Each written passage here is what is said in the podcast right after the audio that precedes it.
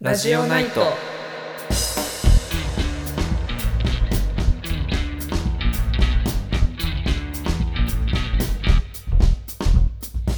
こんばんは、ミルキーと。はサバシロです。い、こんばんは。こんばんは。ちょっとね、この間、うん沖縄に行ってきたんですよ。はいはいはい。春休み旅の行。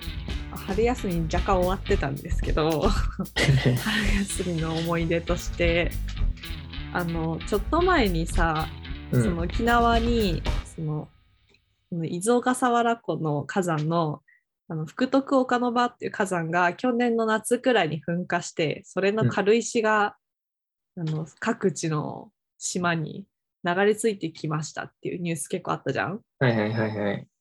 まあ、地学、石オタクとしてはもう超嬉しいニュースで、軽石取りに行きたいと。私ずっと思ってて、去年の、でも飲酒があったんでね、去年は。そっだかからそ行っかけなくて、めっちゃ行きたいなと思ってたんだけど、で、飲酒卒論と行けぬまま春になりまして、やっと行ってきました。一緒ってきた。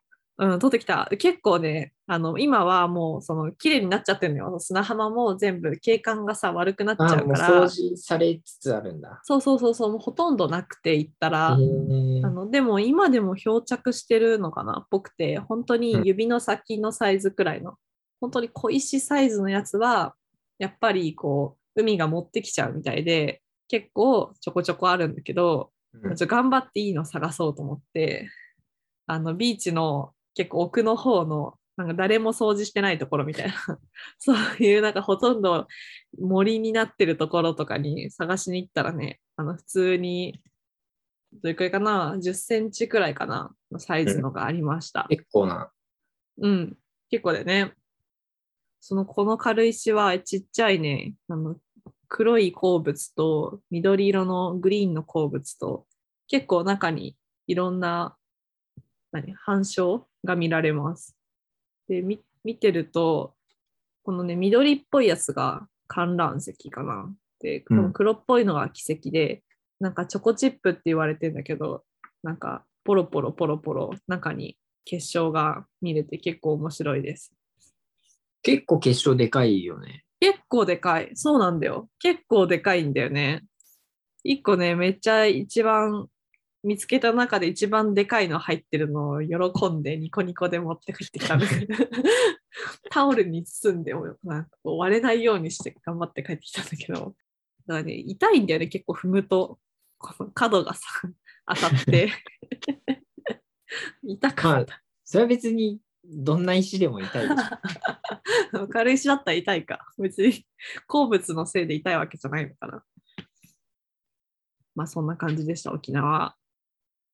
えっと、それでですね、あの、お便りがありがとうございます。で、ありがとうございます。嬉しいね。これ嬉しいね。あの、前回の放送で、あの、ミルキーの印象っていうか、あの、ミルキーのイメージを緊急募集するね、うん。お便りをくださいって言ったら、それに1個来てまして、えっと、ラジオネーム、うりゃりゃ、うりゃ、んうりゃうりゃ、ラジオネーム、うりゃうりゃ、えー声の話、声も話し方も緩い感じで、温和なイメージ。放送を聞くたびにミルキーファンになっておりますと。おー。もうね、よかっ溢れたんじゃばんか りの温和イメージが、服の裾からもう、服の裾袖からもう、ボトボト溢れてますね。ボトボト好きだね。いろんなもの溢れてんじゃん。いろんなものが溢れてますよ。もう、温和さがも大まさが。う、本当に、優しさ、優しさの、優しさ、優しさだからね、俺。なんか、個人で聞いたら出てくるもん、優しさ、ミルキー。あいや、おかしいでしょ、それ。ミルキー語辞典でしょ、それ。いや、もうちゃんと、広辞苑第6版にも本当にう、2個書かれてるから。 2個2回書かれてるからね、ミルキー、ミルキ ー。年には、ね、すごい雑じゃんもうでね。循環してんじゃん。ミルキーって調べたら優しさって出てくるんです、多分。そうね、うん。優しさの ど塊。まあ、大本当に学感じを穏和な感じでやりたいって思ったから、ラジオが。そうね穏和なんゆるーくやろうっていうそこうと。そうそう、ゆるーくやるラジオにしたいなと思ってたんで。結構いい感ありじ。がとうございます。あの他にもあの僕のイメージをどんどん作ってね、ちょっとリスナーの中でのミルキー像をちょっとどんどん組み立てていただきたいなと形作っていくからね。形作ってほしいね。えーお便り、他にも募集しております。えー、ラジオナイト、アットマーク、gmail.com、ラジオナイト、アットマーク、gmail.com、rageo、ナイト、アット、gmail.com、えー、ツイッターの方でも、えー募集しているので、アットマーク、ラジオナイトまで、えーご連絡ください。お願いします。それではコーナー行きましょ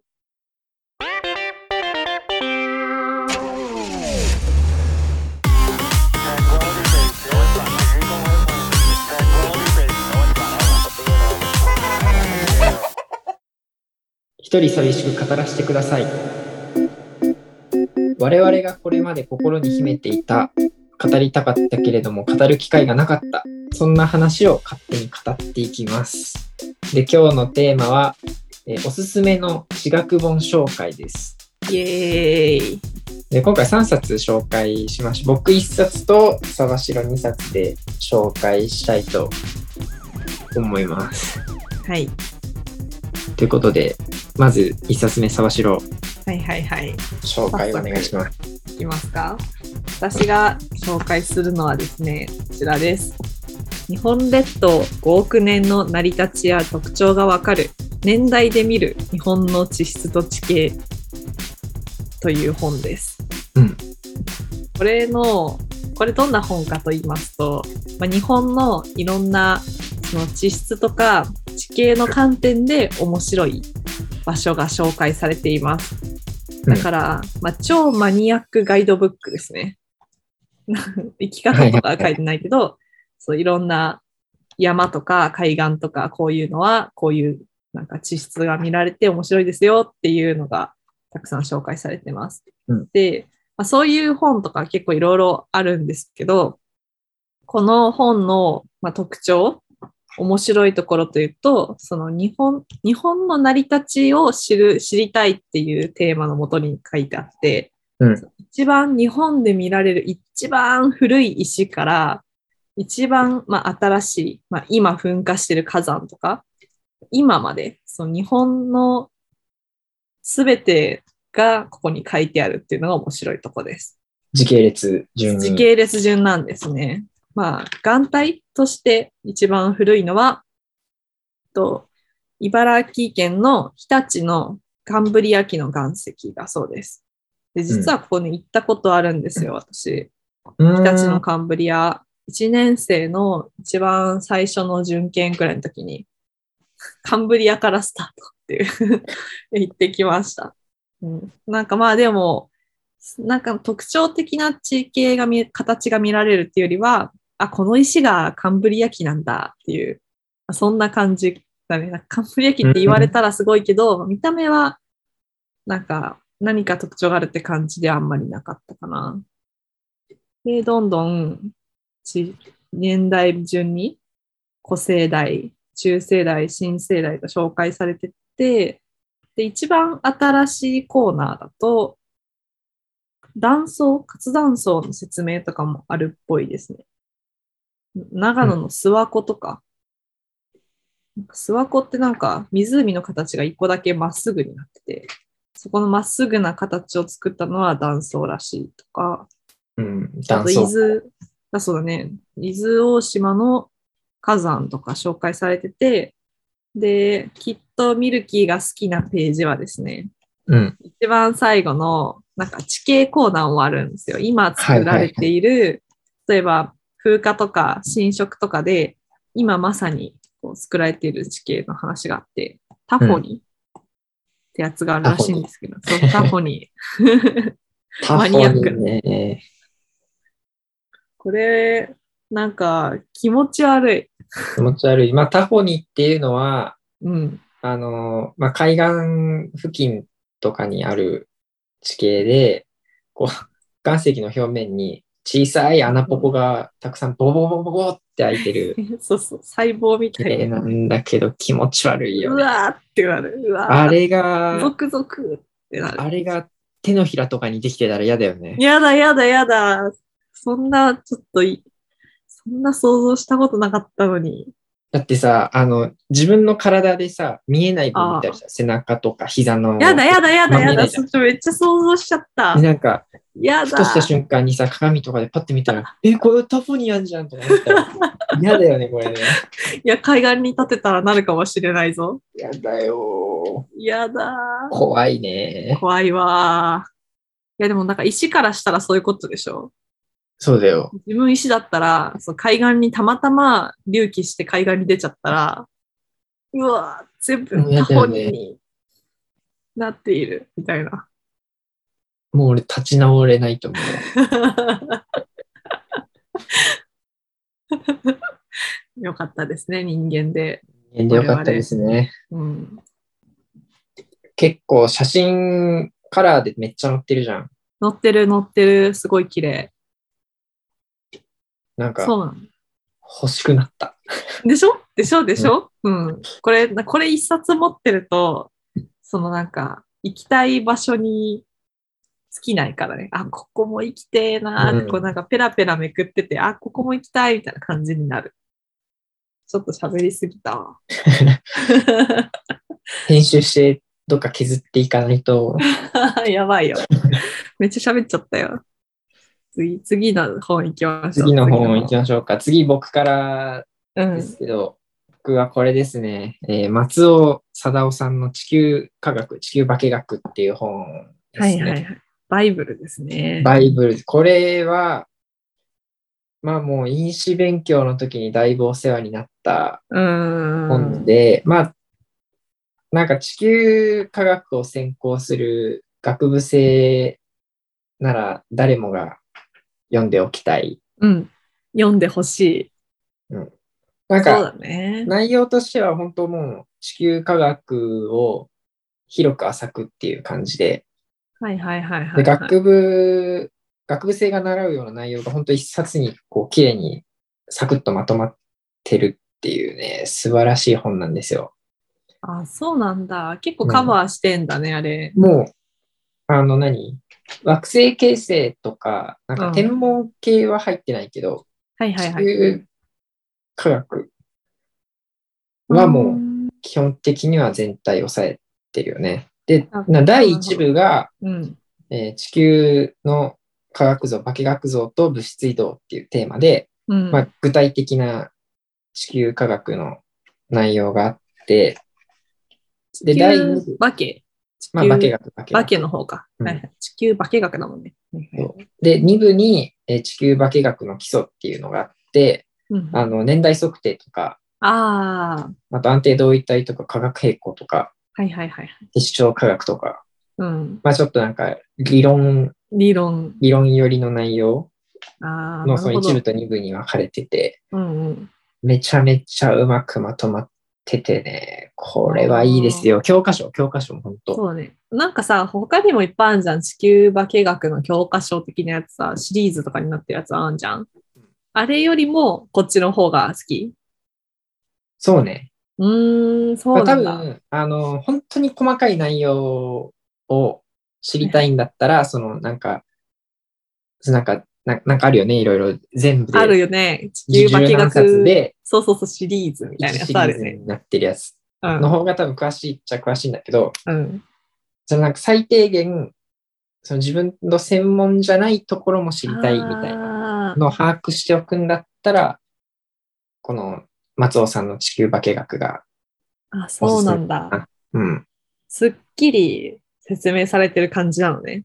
すっきり、すっきりですね。えー。まあでも一応これ1989年うん。ちょっにと古いよね。刊行、うんふ古いんだけど、まあだからなんか最新の情報には更新されてない、じゃされてないんだけど、まあでも基礎的な部分そうだよねが書。かむれてしるろとか、硬い話が載ってるんだそうもんねそう、硬いこに話が載ってるから、まあ古さはあんま関係ないのかなっていう。うん、確かに確かに。理論とか。うん。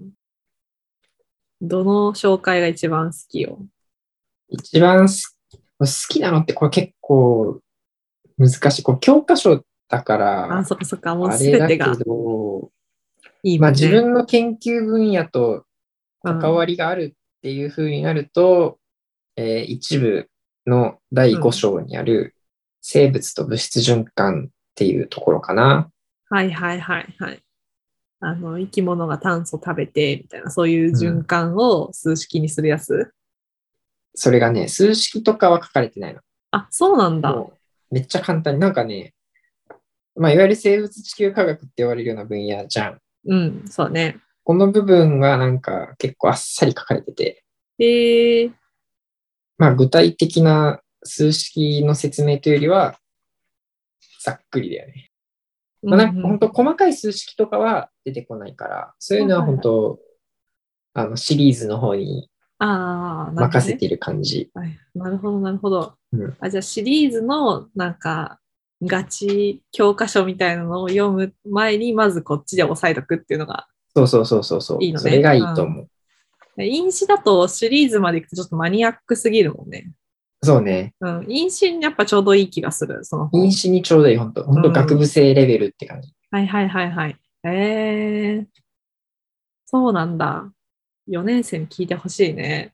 これ4年生に聞いてほしいね。だからなんか、この前、うん。なんか、因子の相談されて、ええツイッターでええ知らない子から、知らない子から。知らない子から、北へ大、北大の子から、すごい。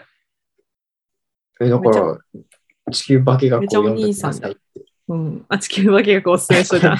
これを読んでおきなさいと。ああ。北大志望なのかないや、北北大大に所属してる子で、うん。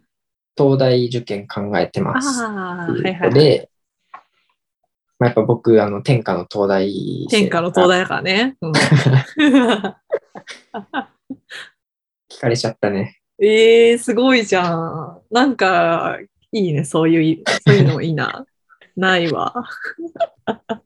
やっぱ東東大の違いだな、そこやっが。ぱ東大はもうね、溢れてるからオーラが。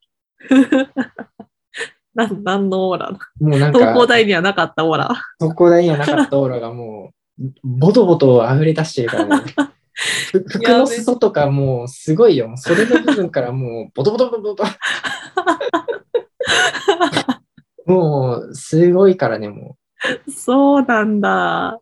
え、じゃあもう溢れ出すから、あと数ヶ月したらミルう。キーからもうすも。るだろうね。もう、ちょっと気抜いたら口からもう、ボトボトボトボト。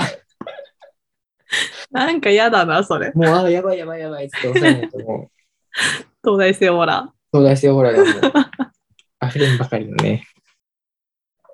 まあ、あ僕の東方大生オーラ出したいなって人は。そうね、地球化計画、うん。おすすめです。 で、最後、最後。 3冊目、沢城の紹介本。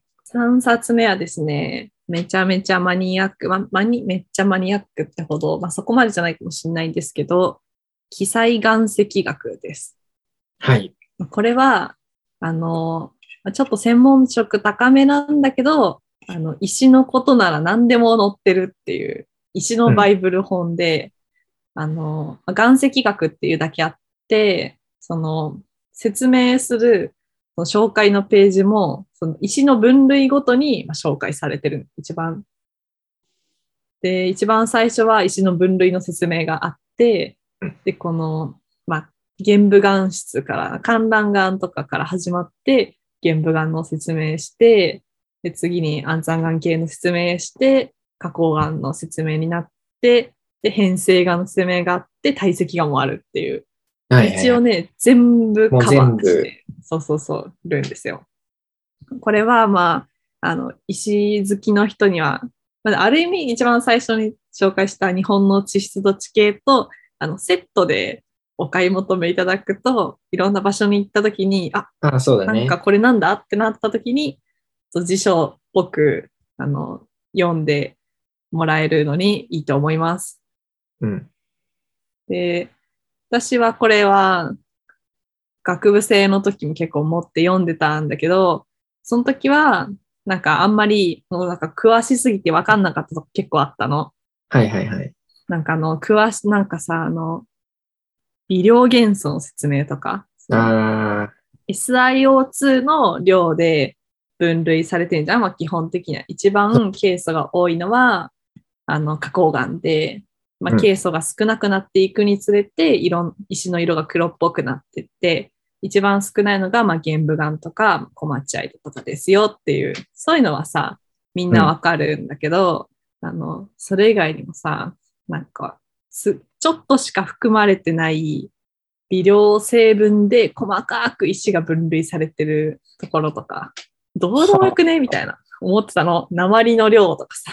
ーあー。鉛の同位体の特種、特、の特徴で、なんかちょっと、排入玄武岩とか、なんか、詳しい分類があったりして。えー、えーって思ってたんだけど、それはなんか、あの4年生に入って、研究室で勉強させられてから、なんかちょっとわかるようになった。なんかこの同位体とかがちょちょっと特徴が違う石は、その、例えば、なんかそのテクトニックな特徴もちょっと違ったりするんで、例えばハワイみたいなホットスポット火山だと、うん同じ玄武岩でもこういう、なんか、こういう微量元素の特徴があるけど、中央海嶺みたいな、ハアイスランドみたいなとこだと、まあうん石の種類が同じ玄武岩でも違くなりますみたいな、うんそういう詳しいめっちゃ専門的なとこまで載ってるのがいいところかな。岩石の白片の画像とかっていうのそうそうそう、白片の画像は結構載ってる。あうの、ん本だと白黒なんだけど、それ以外に CD がついて、CD かなあの、えーあの、自分のパソコンに取り込んで、押すとカラーの写真がいっぱい見られるの。えーそれすごいいいよね。なんか白すご片いねの、そうそうそうそう。あこの石なんだろうなってなった時に調べるのに本当に超便利。うん、これは岩石好きにおすすめな本ですね。相当マニアックな、ドマニアックな。 マニアックな、ドマニアックな。これで飲酒は突破できないです。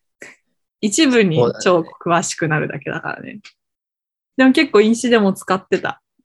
ああ本の、当、うん。いや、あの、嫌になるじゃん。自分の好きなとこはさ、勉強しがいがあるんだけど、あー嫌いなとこ嫌になるじゃん。だからもう私は、こんなに好きな詳としいころをところも知ってるんだぞみたいな気持ちになるために読んでる。あんま使えなかった。あんま出なかったね。あんま出なかった。 まあそんなところかな。とりあえず、今回3冊3冊ね。紹介しましたけど、皆さんど、持ってるんですかねどうなんだろうね。なんかも持ってるって人いたら教えてほしいよね。うん。お便り欲しいねう。ん。お便り募集してます。募集して ます。思い出したかの ように。 ラジオナイト、アットマーク、gmail.com まで。またツイッターね、アットマークラジオナイトまであるので、はいお便りください。お願いします。以上、一人寂しく語らせてくださいでした。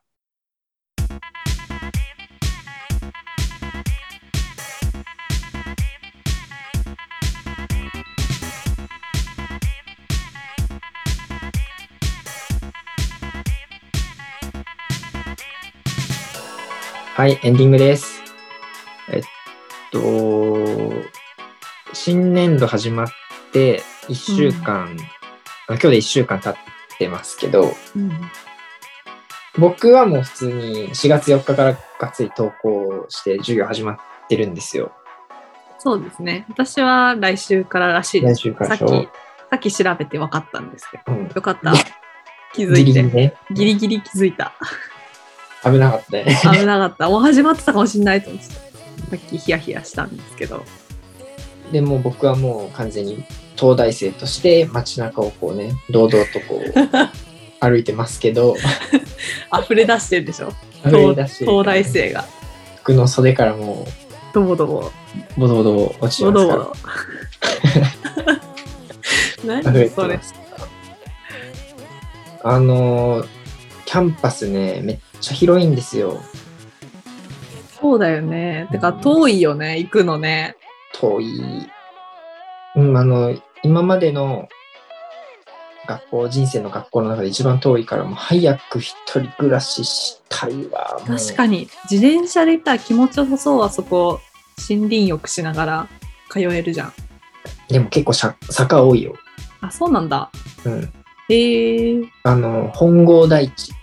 あそっかそっかうん昔の海岸ぐらい本郷台地とか、うん、と中石平野のちょうど境目くらいが来るからね。そうだねちょっと傾斜があるのか、そうそうそう。だから俺今物件めっちゃ調べてるんだけど、うん、うんうんうん一人暮らしの、そのなんかね、ちゃんと地形を生かして調べてますよ。そこを気にするあの、物件やば選びでやっぱね投稿ルートにうん坂道があるのはや結構地味にきついと思うの。あーいや確かそうに結確か構に急坂であそうな20んだメートルくらい高低差。20 20メートあーまあまあまあかル。もうそこそこの急坂で20メートルですよ。あーそれ毎日ってなったら意外とストレスでしょ。